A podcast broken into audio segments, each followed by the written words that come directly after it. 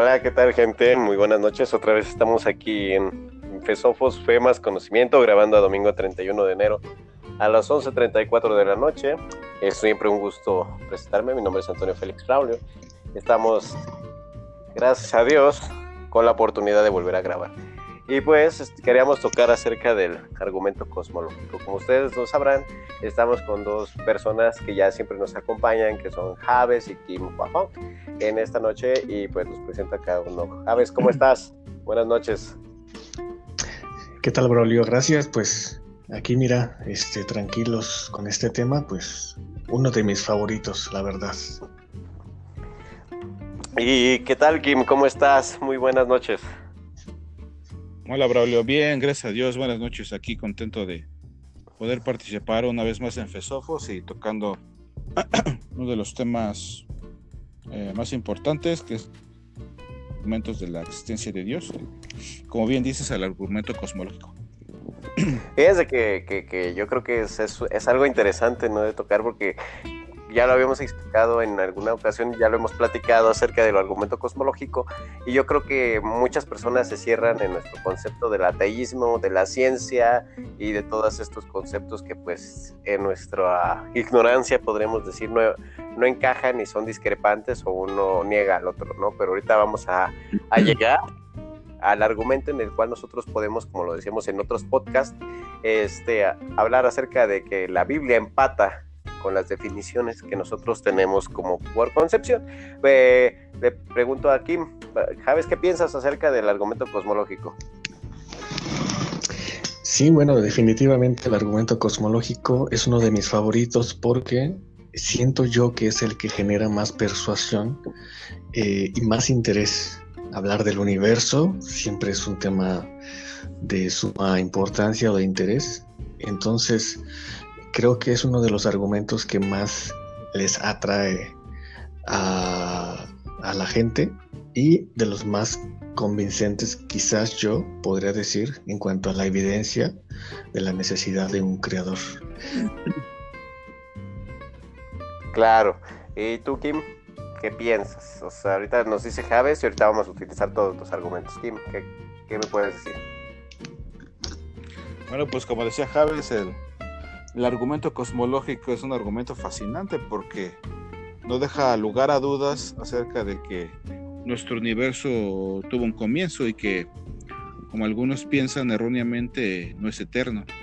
Y si tuvo un comienzo, pues como veremos a continuación, eh, si tuvo un comienzo, entonces debe tener este, una causa, ¿no?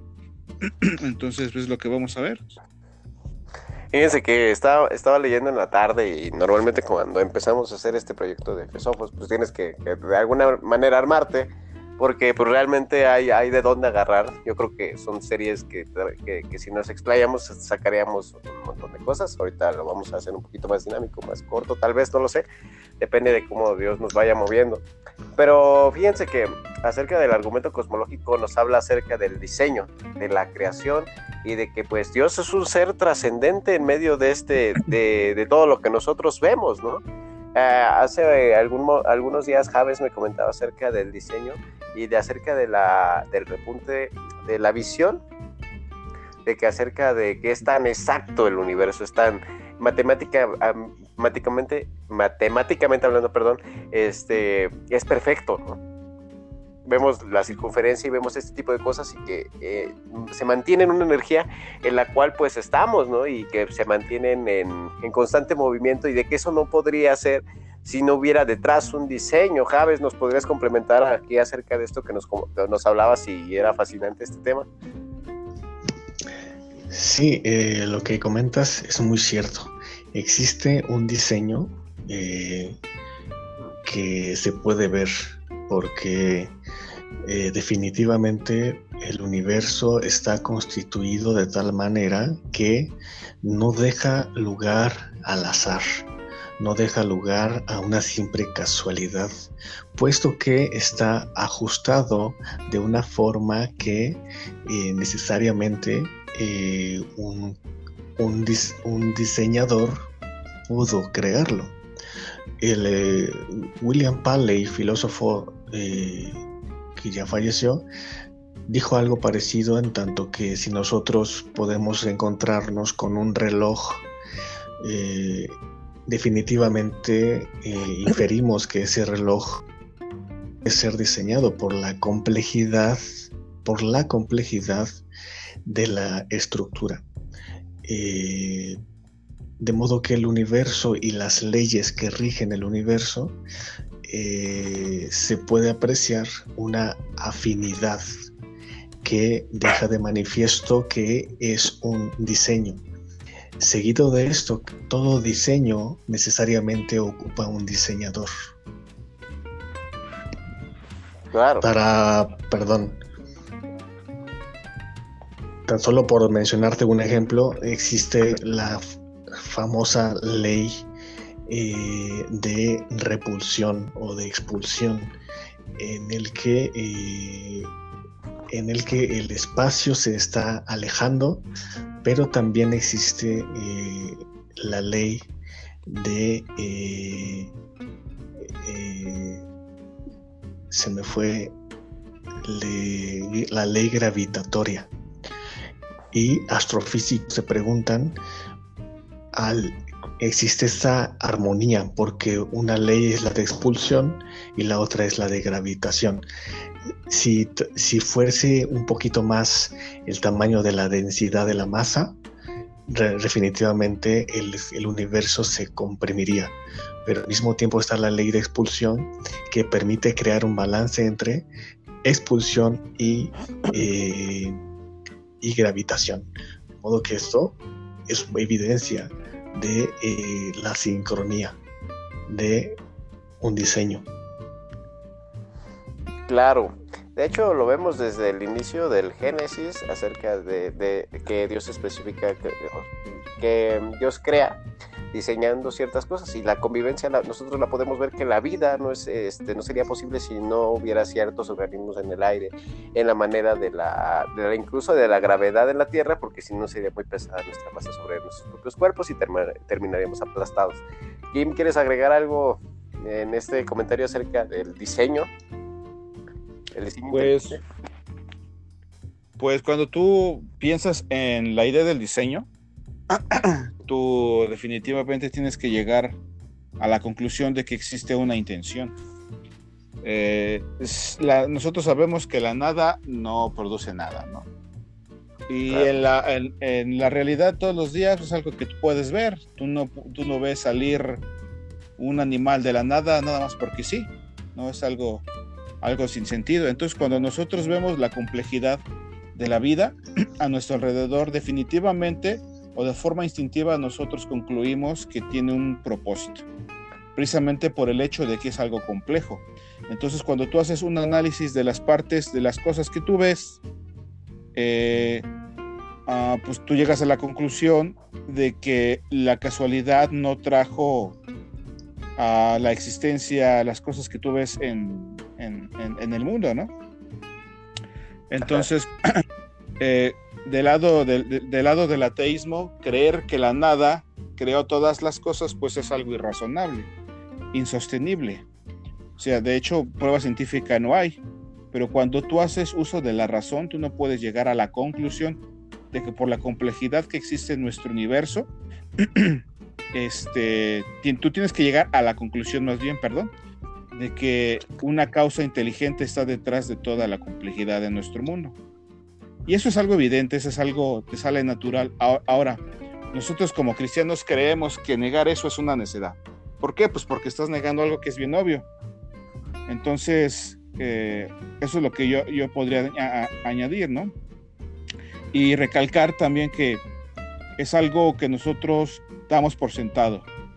Entonces, cuando decimos que detrás de todo lo que hay, la causa es la nada, pues estamos atentando, estamos atentando contra el sentido común.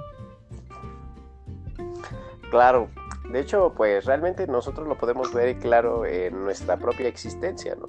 La, nuestra manera de entender las cosas, nuestra manera de ver Y vemos que detrás de esto hay un diseño, ¿no?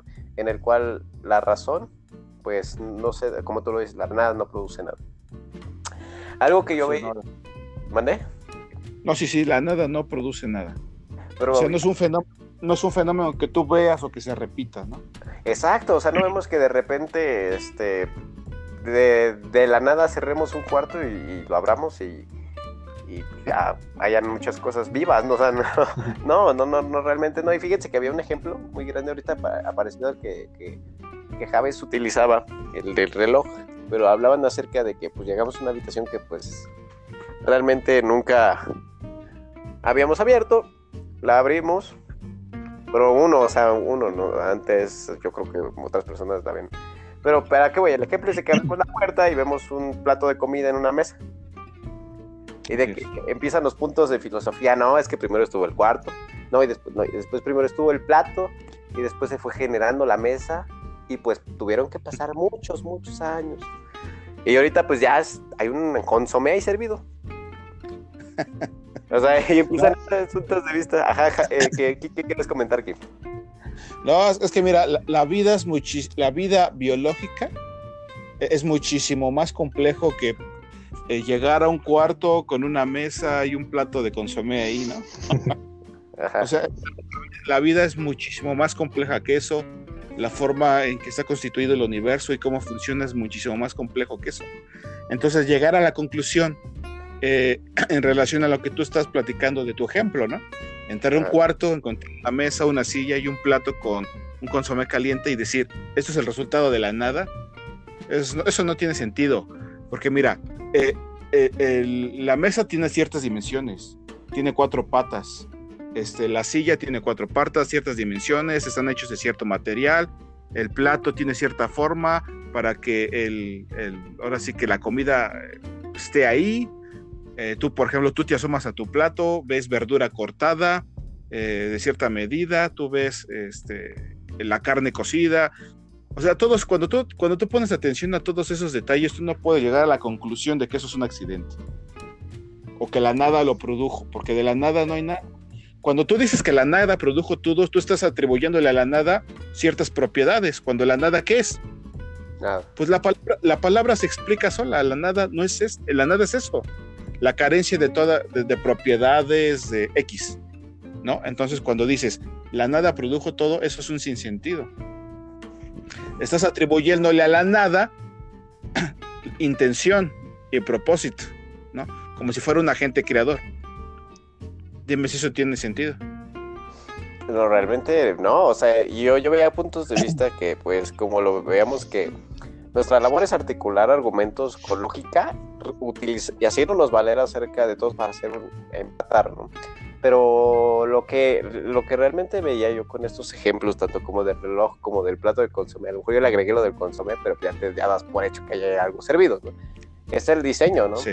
O sea, de que detrás de todo eso tuvo que haber alguien que, que se diera su tiempo, como de, no, pues la mesa, pues, que se sienten a comer, y pues dices, pues consomé, pues, que Hubo un proceso de en el cual para que llegáramos a este, a este fin. Pero fíjense que, que, había mucha gente que, que, tenía este tipo de, cosas, ¿no? Y lo vemos a través de nuestra historia humana, eh, que a través de la ciencia, a través de la ciencia, a través del tiempo, pues hemos visto que se han levantado varios personajes que ya hemos mencionado en otros podcasts, como Charles Darwin, que pues menciona acerca de que no, pues de un charco cayó un rayo y pues de ahí un organismo y hay millones de organismos haciendo. Y veamos la evolución, ¿no? Habla acerca del proceso de evolución, pero realmente cuando nosotros encontramos, ya lo hemos mencionado a través de Gregor Mendel de, y las leyes de la herencia, Watson y Crick y todo este tipo de cosas, pues realmente descartan todo este tipo de procesos, ¿no? Eh, pero yo, yo escuchaba acerca de la creación del universo que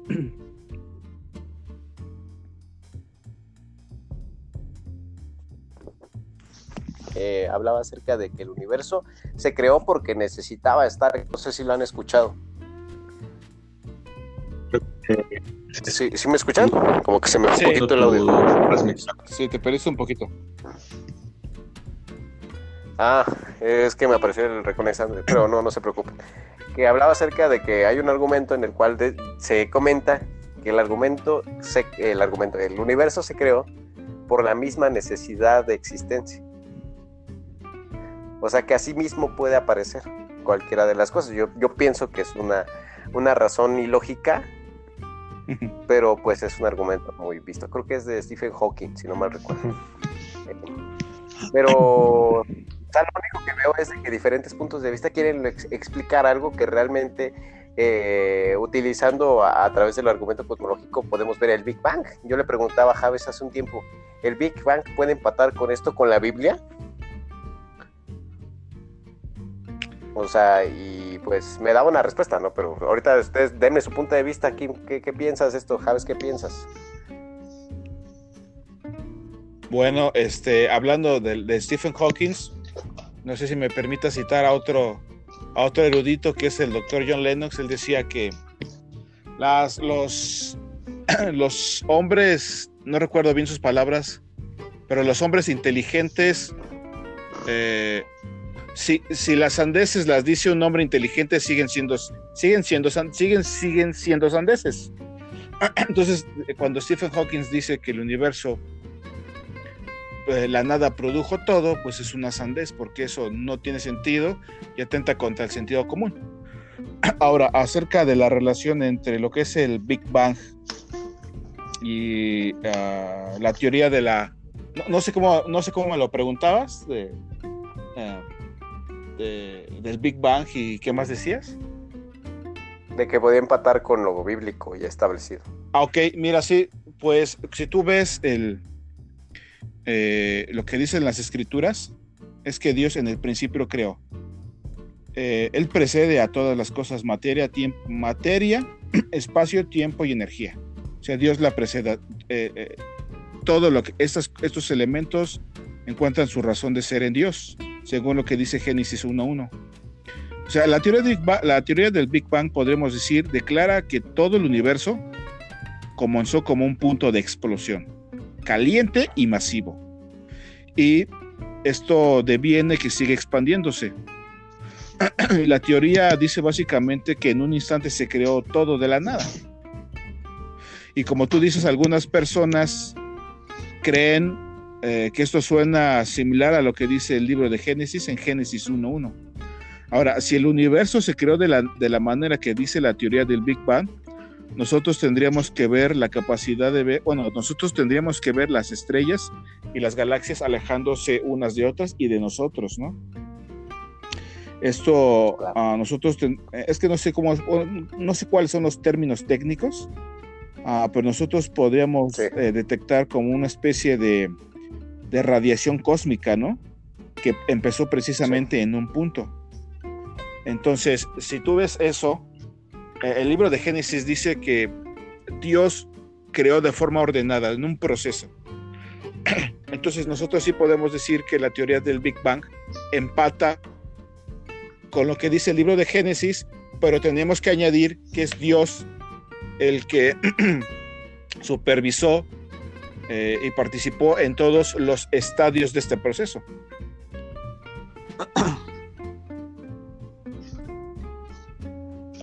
Claro. Javes, ¿quieres comentar algo? No te he escuchado, Javes. Claro, bueno, eh, el libro de Stephen Hawking, La teoría del todo, habla sobre esto. Él le trata de eliminar lo que se conoce como la singularidad, singularidad cósmica. ¿Y qué significa la singularidad? las observaciones, las observaciones de Edwin Hubble. En el siglo XIX, eh, tres físicos se disputaban sobre la nueva concepción del universo. Albert Einstein decía que el universo era estático, Robert Jastrow decía que el universo era oscilatorio y Edwin Hubble eh, propuso universo está en expansión. Tanto Albert Einstein, Robert Jastrow le dieron la razón a las observaciones de Edwin, Hubble. El universo está en expansión en tanto a las observaciones del color rojo en las galaxias que eh, indicaban lejanía de algunas galaxias y el color azul indicaban cercanía. Lo sorprendente de esto es que el universo se aleja de nosotros, lo que se esperaría con el color rojo, eh, para que pueda entenderlo mejor, es que el universo se, podría esperar que se aleje en, formas desproporcionadas. en diferentes direcciones. Pero lo interesante de esto, de este descubrimiento del color rojo, es, que no se alejan de forma de, de forma en diferentes direcciones, sino en una sola dirección. Lo que da por eh, necesidad el famoso modelo de un cono en el que el universo eh, se aleja de nosotros de un punto X distante, lo que hace forzosamente, si hacemos una regresión de sucesos, nos da a una singularidad del universo, lo que se conoce como la teoría del, teoría del Big Bang, que después la formuló yo, un teólogo, por cierto, eh, y astrofísico. Entonces, eh, la singularidad no cae, no cae bien a el ateísmo, puesto que el principio de causalidad eh, indica que todo efecto le precede una causa. Si no hay causa, el efecto no se sigue. Pero vemos que el universo eh, eh, tuvo una singularidad, lo que es un principio, de modo que le precede una causa a ese principio. No puede surgir algo de la nada, como bien decía Kim, de modo que eh, eh, a los astrofísicos, por ejemplo, a Robert Jastrow lo clasificó como la famosa pesadilla de Jastrow en el que él, voy a parafrasear lo que él dijo, eh, llevo toda la vida con la razón de la ciencia,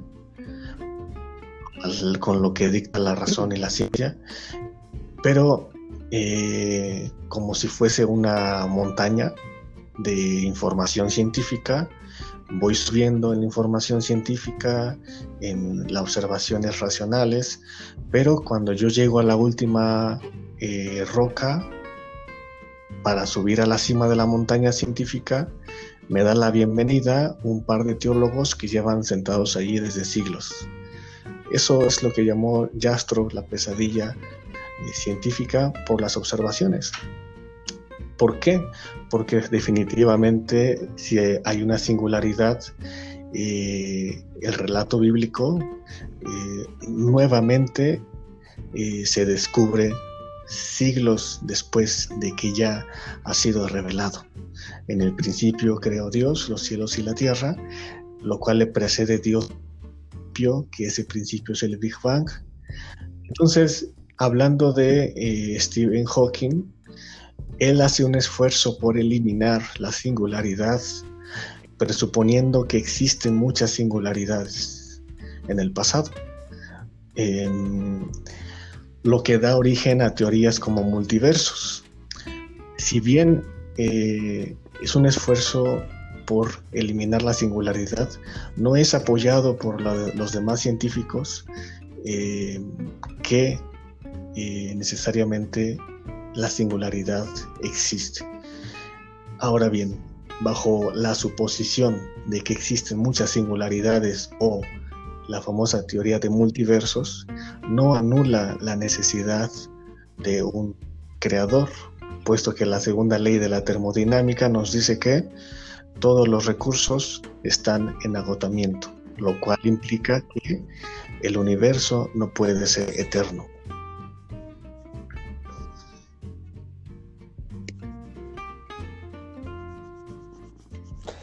De hecho, fíjate que la, última vez que tocamos el tema de la cosmología, habían muchos movimientos de pensamiento, pero ahorita tocaste acerca de las leyes de, termodinámica, ¿no?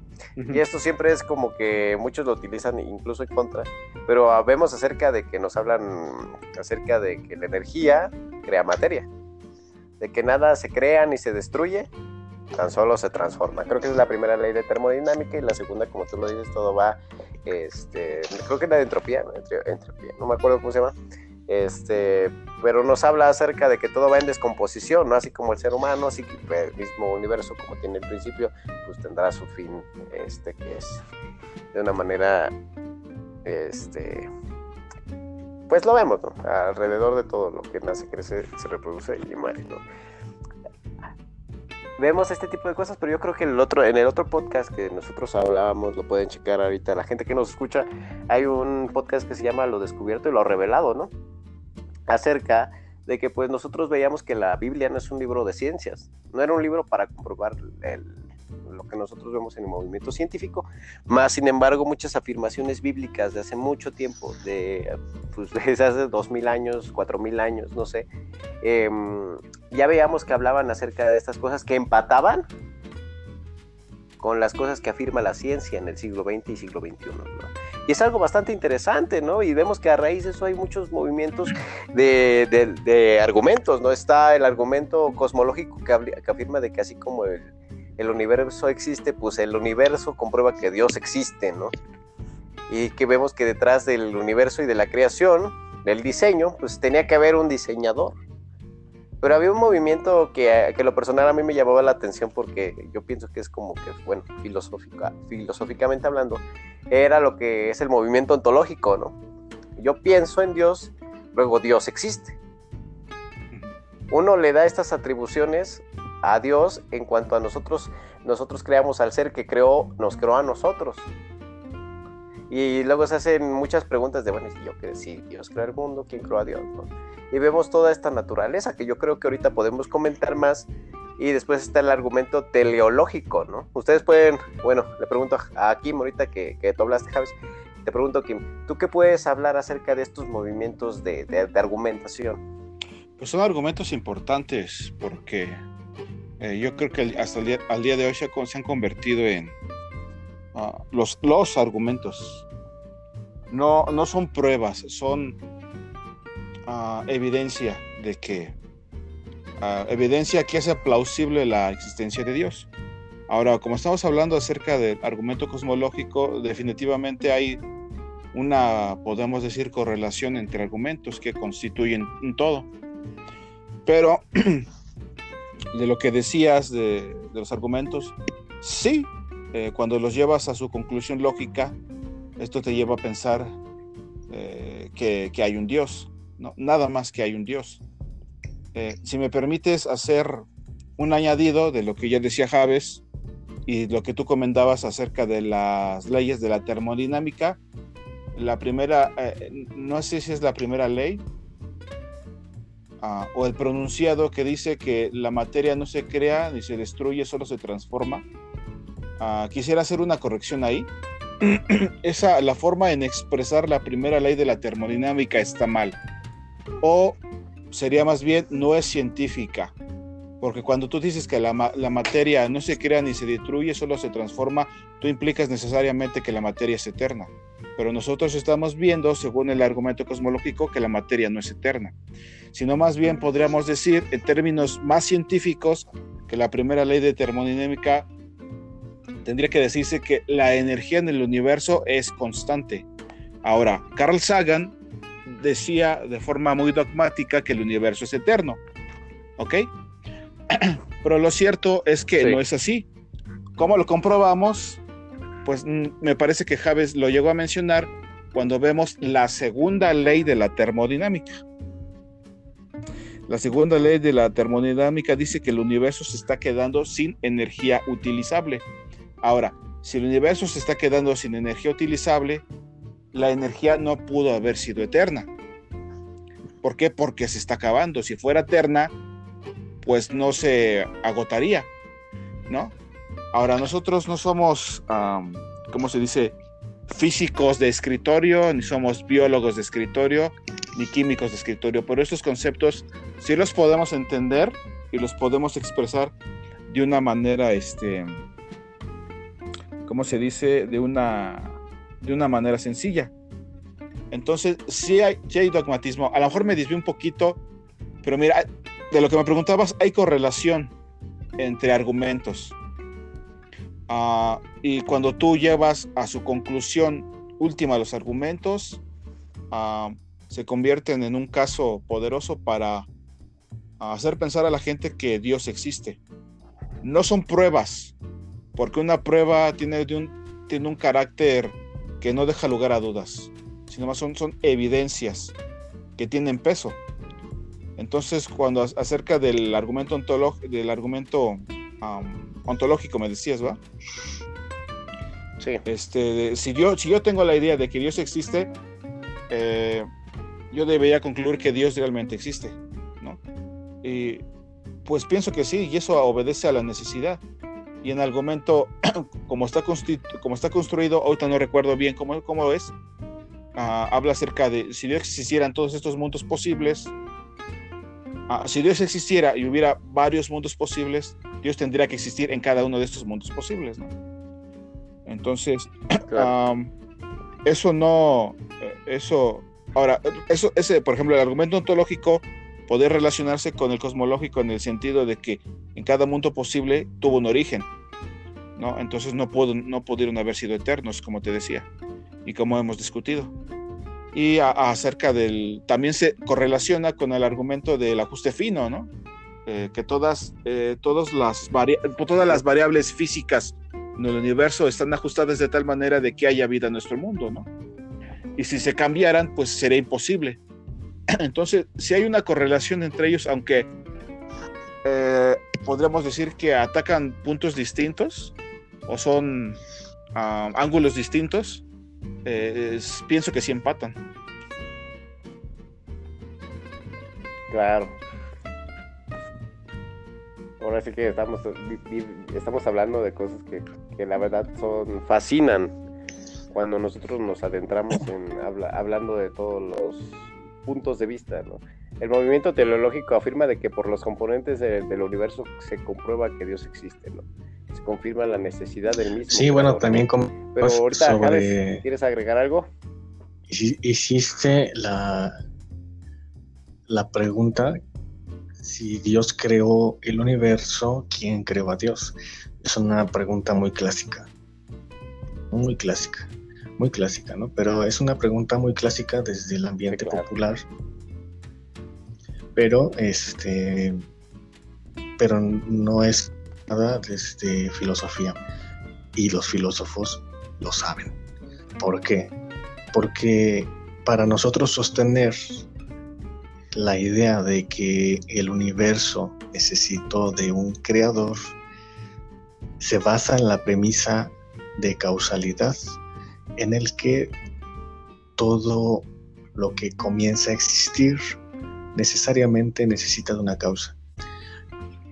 Y hay confusión en esto porque la premisa no es todo necesita de una causa, sino más bien todo lo que comienza a existir.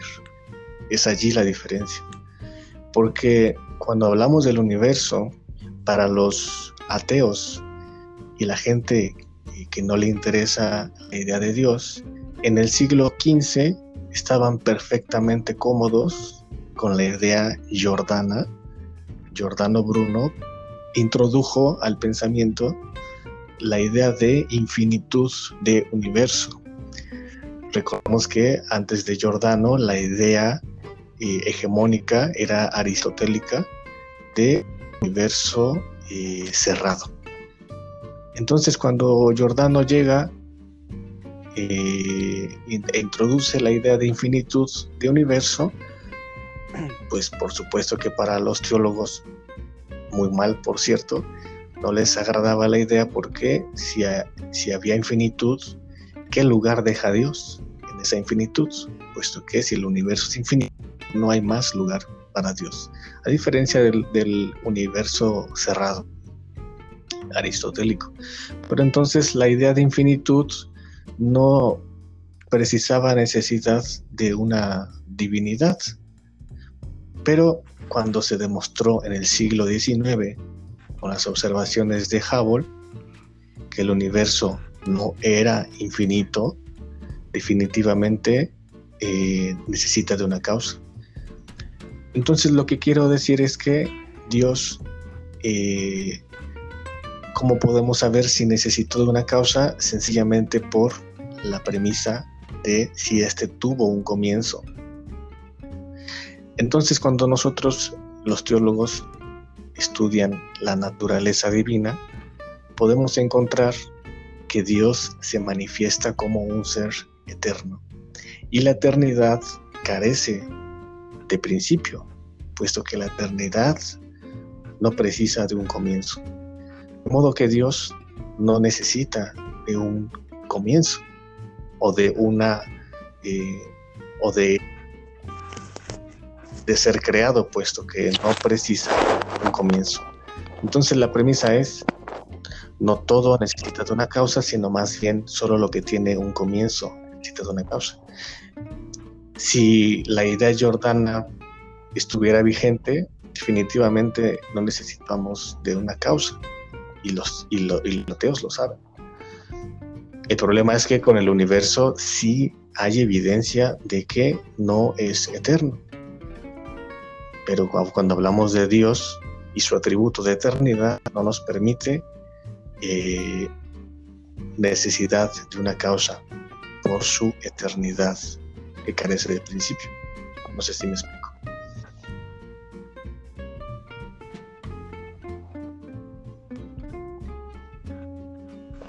Claro, de hecho, como tú lo dices, cuando nos adentramos a ver las características del creador, yo creo que la necedad del ser humano es querer explicar todo a, lo que nosotros tenemos alcance. A nuestra manera de entender las cosas creemos que así son, ¿no? Pero no vemos el, no vemos más allá de nuestra naturaleza, de nuestros límites. Y creemos que todo es así, ¿no? algo, perdón, ¿eh? algo muy interesante es de ah, coméntalo, Javes, coméntalo, ahorita eh, comento yo. Para la revelación tiempo nos damos cuenta de conceptos sumamente profundos que ninguna otra eh, concepción eh, religiosa ha introducido, puesto que los, las deidades distintas se manifiestan en los textos como dentro, como parte de, de este universo, de este plano pero el Dios bíblico se muestra como un ser trascendente. Y para la antigüedad en el que fueron escritos, realmente nos encontramos con una declaración de profundidad nuevamente.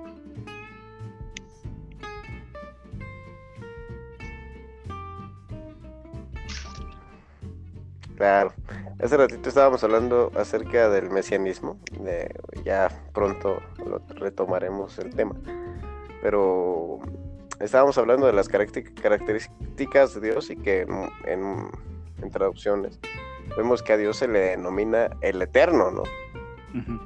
Entonces, pues nosotros podemos entender la naturaleza de Dios, ¿no? Y que el ser humano, pues a través de la necedad queremos ponerle límites a lo que nosotros incluso, pues, todo lo queremos ver a nuestra manera de entender las cosas, ¿no? De todo lo que tiene un principio, tiene causa tiene una explicación, pero lo que no lo tiene, pues, lo queremos ver en, el mismo sentido. Kim, ya no sé si quieras comentar algo más para continuar con el tema. Mira, nada más comentar que los que la, la, evidencia nos muestra que el universo no es eterno. O sea, eso ya no se discute, eso ya es un hecho. Ah, pero para los que siguen creyendo eso, hablando acerca de los infinitos, en la realidad, como bien mencionaba Javes, los infinitos en la realidad, en el mundo material, no existen. Existen como idea, pero nada más. Tú no, eh, eh, tú no puedes ver infinitos reales. Podemos llamarlos infinitos potenciales. Ah, pero estos, pues la, la palabra los describe. Son potenciales. Ahora, en la realidad o en el mundo físico son cosas que tú no puedes ver o más bien cosas que nosotros no podemos ver. Ahora, imagínate, imagínate que el universo fuera eterno. ¿Cómo es posible que si el universo es eterno, nosotros podemos medir cosas en un universo que es eterno? No sé si te das, cuenta de las, de las implicaciones de eso, del absurdo que genera pensar que el, el universo es eterno. Si el universo es eterno, ¿cómo es posible que nosotros podamos hacer medición de las cosas? Que podemos medir un punto A, un punto B de algún objeto. Eso no tiene mucho sentido, ¿no? O como decía Craig, exactamente, o como decía Craig, cuando tú, como es infinito menos infinito, eso genera un, este, un sinsentido. Entonces, el argumento, como hemos venido hablando, eh, demuestra que si el universo tuvo un comienzo, ¿cuál es su causa? ¿No? Entonces tiene que, la causa debe tener ciertas características, como bien decía Javes. Una causa, eh, causa suficiente o eficiente, decía Santo Tomás de Aquino. Entonces, eh, nada más para añadir era eso. Eh, el universo no puede ser eterno porque en la realidad material los infinitos no existen. ¿No? Claro. bueno, ya ya ahorita ya yo creo que nos enfatizamos en muchas cosas, englobando muchas cosas las más importantes. Em, pero yo les hago esta pregunta que es un poquito más personal. A lo largo de su carrera de, estudio, yo sé que se han enfrentado, o me imagino, puedo, puedo imaginarme de que se han enfrentado con diferentes puntos de vista que, es, que son discrepantes. ¿Con cuál argumento o cuál ha sido con el más complicado con el que se encontraron? Bueno, te pregunto a ti, Javes, ¿con cuál fue el con el que dijiste, en cuanto a la creación, en cuanto al... ¿Cuál fue el punto donde te, hizo... En cuanto a la creación. Este, complicarte más. ¿Qué te hizo estudiar más, vaya? Del argumento cosmológico. Es... del argumento mm, cosmológico. Pues yo creo que cada... Como es tan amplio, eh, yo creo que a Kim le pasa. O sea, no puedes, no puedes estudiar simplemente lo que eh, es actual. Siempre tienes que irte hasta, hasta la raíz.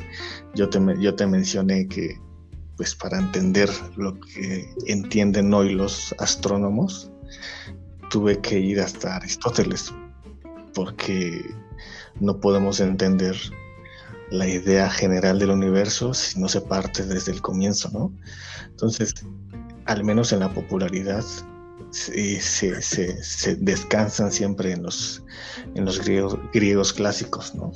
Entonces, pero para mí el, yo considero que, que la, la, idea de eh, este esfuerzo que hace Stephen Hawking por, la, por eliminar la singularidad, yo creo que me llevó más tiempo eh, comprender el pensamiento de Hawking y este poder este, entender que que su idea no anula la necesidad inclusive de, del, creacionismo, aun si su, si su, idea fuera verdadera, de la, multisingularidad, multisingularidades, eso no anula este, su, esa idea no anula la necesidad de un creador.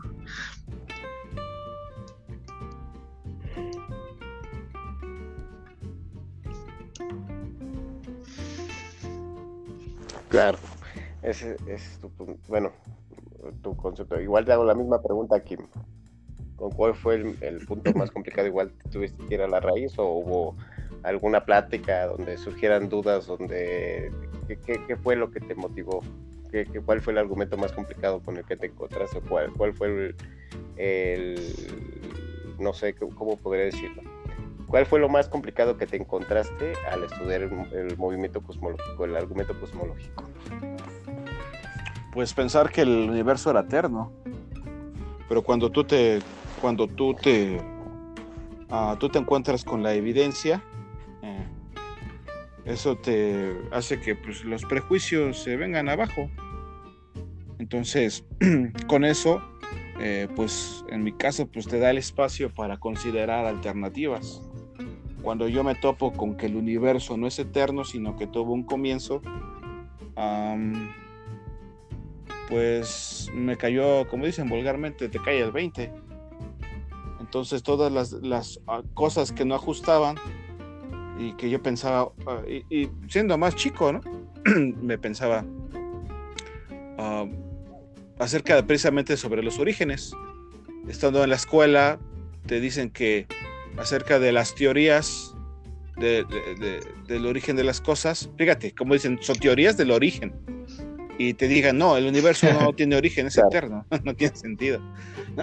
¿No? Entonces, cuando tú ves la, cuando tú ves la evidencia, eh, dime. No, no, me reí, me reí, continúa, continúa. Bueno, cuando tú ves la evidencia, pues eh, todo lo demás eh, ya no hay necesidad de retenerlo, ¿no? Lo, lo desechas como basura. Precisamente porque las, las evidencias hablan por sí solas y hablan fuerte. No hay lugar a dudas o no hay espacio para creer otra cosa. Yo creo que ese sería mi, eh, mi primer prejuicio, porque a mí me decían algo y decían, ah, pues lo creo. ¿Por qué, ¿Y por qué iba a estar mal?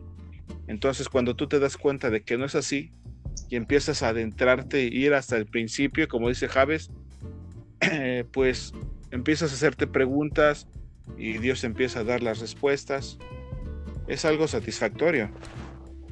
Pero para mí fue choqueante sí ver que el universo no es eterno. Y pues considerar el argumento. Entonces la pregunta es, bueno, si no es eterno, ¿qué lo causó? ¿No? Entonces ya te pones a pensar y pues gracias a Dios él estaba hablando, te va a decir, bueno, pues la causa soy yo. ¿Qué tipo de causa soy yo? Pues soy una causa eterna, eh, todopoderosa, trascendente, etc, etc, etc. Entonces, eh, creo que ese fue el primer obstáculo y el más importante que yo salvé cuando me topé con el argumento cosmológico. Ok, fíjense que, que ahorita aquí quieres comentar algo, Javes. ¿O Kim? ¿Quién iba, quién iba a hablar? ah, escuchó como que alguien tomó la iniciativa de que iba a decir algo. Pero bueno, ¿y ustedes cuál creen que sea la necesidad o por qué el ser humano se empeña? Y lo vemos a través del, ahorita lo mencionamos a varias personas. Este, ¿Por qué creen que se empeña el ser humano en querer demostrar la inexistencia? Pues, pues miren, los, los, ateos la tienen complicada. O sea, ¿por Realmente los ateos la tienen muy complicada. Porque no solamente tienen que decir Dios no existe, sino tienen que postular en base a las observaciones qué fue lo que causó su existencia. Porque definitivamente que el universo pasó de una no existencia a existencia, pero si no es Dios, entonces el ateo la tiene complicada, porque si no es Dios, ¿qué causó esa, esa existencia? Y caen en el absurdo y en el ridículo de postular una nada como bien dice Kim, la nada no produce nada, pues la nada nada es. Entonces, démonos cuenta que eh, la evidencia apunta al creacionismo, nos guste o no, la evidencia apunta al creacionismo.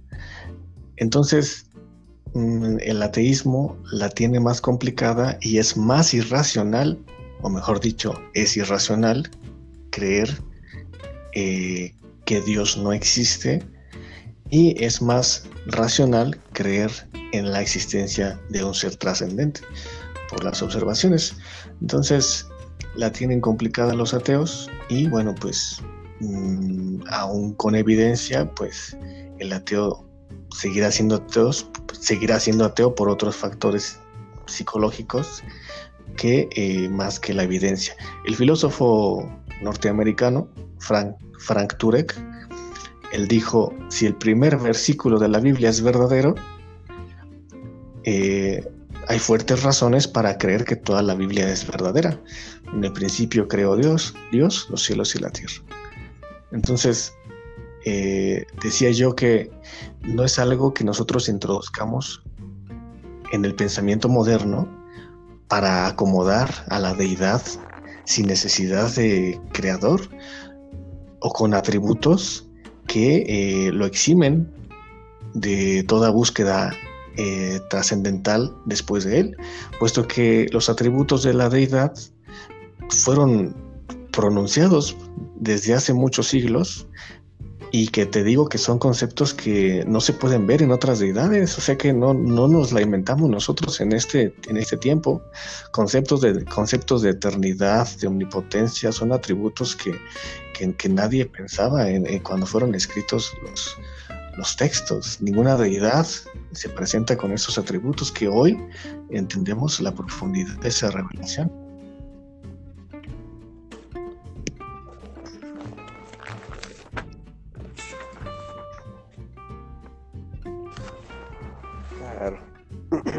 es bastante complicado, ¿verdad? Y yo creo que es el mismo ser humano queriendo negar lo evidente a, raíz de que pues nosotros mismos creemos en, algo que no podemos este, generar una, una diferencia, ¿no? Kim, ¿cuál es, cuál, ¿cuál es tu opinión acerca de esto? ¿Cuál es la razón de que el hombre quiera negar la existencia del, creador. Del, pues, mira, es algo curioso. Eh, eh, em, bueno, contestando a tu pregunta, yo diría que los, las personas que dicen no creer en Dios, aunque le nieguen, es porque no quieren rendir cuentas de sus actos. Esa, sería la, la respuesta. Ahora, retomando un poquito de lo que decía Javes y tiene que ver con tu pregunta también, él decía que en otras culturas los hombres han creado a sus dioses. Y eso es evidente porque el tipo de dioses tú que ves, por ejemplo, en la cultura griega, son muy similares a los seres humanos, que se ven presa de sus, eh, de sus sentimientos, ah, de, su, de, una voluntad, de una voluntad mal dirigida, ah, que se ven presa de sus, de sus caprichos, eh, de sus emociones principalmente.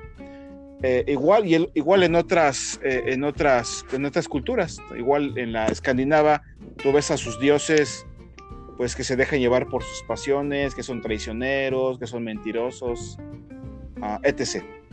Ahora, cuando tú vas a la Biblia, es, muy, es muy improbable, tomando como ejemplo lo que te acabo de decir, es muy improbable que los autores de la Biblia hayan creado a un Dios a su imagen y semejanza. Quisiera compartirte una cita de Josh McDowell. Fíjate lo que él dice.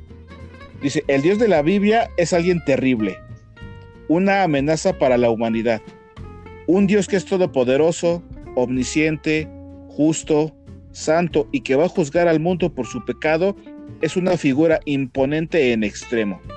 Por eso algunos necesitan la muleta de negar la existencia de Dios por vivir su vida como les plazca sin temor al juicio. Eh, eh, lo que él dice, lo que dice este autor hace eco de lo que hemos venido platicando, ¿no? Y responde tu pregunta, ¿por qué, ¿por qué las personas se hacen ateas? Y fíjate, se hacen ateas porque realmente no lo son. Eh, creen en algo, ah, precisamente para no tener que rendirle cuentas a nadie y se convencen a sí mismas. Y esto contrasta, como, lo, como te venía diciendo, con la forma en que se conciben a los dioses en otras culturas, que tienen, que tienen rasgos muy humanos, pero cuando tú vas a la Biblia, eh, por ejemplo, en un principio, la religión de Israel, posteriormente la fe de la iglesia, tú te das cuenta que este Dios en el cual creemos no pudo haber, no pudo haber sido fabricado por mente humana. ¿Por qué? Por sus características, porque es un Dios trascendente, y a la vez es un Dios que se involucra en teologías inmanencia, trascendencia e inmanencia. Trascendente que está más allá de nuestra comprensión, inmanente que a pesar de ser un ser que no lo podemos entender en su totalidad, es un ser que se involucra y que quiere que lo conozcamos.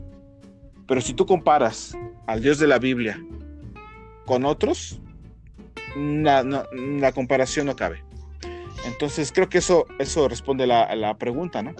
Sí, yo creo que referente a la inmanencia es un argumento para demostrar no quieres agregar nada, bíblica, porque algunos que son deístas o teístas que no presuponen la creencia de la deidad bíblica es un ejemplo, es un argumento de la inmanencia porque eh, Dios se hace presente en la historia y yo creo que por el resultado si hablamos de la deidad maya, por el resultado de los mayas nos damos cuenta que la, nos damos cuenta que la divinidad dejó solos a los mayas y acabaron siendo nada, ¿no? Y así con cada religión, por los si supone que si el dios de cada religión es el verdadero, tendría yo creo que la eh, obligación o la facultad de preservar a sus seguidores, pero vemos que ninguno ha tenido esta característica en la historia como la judio-cristiana de preservación de sus eh, seguidores, ¿no?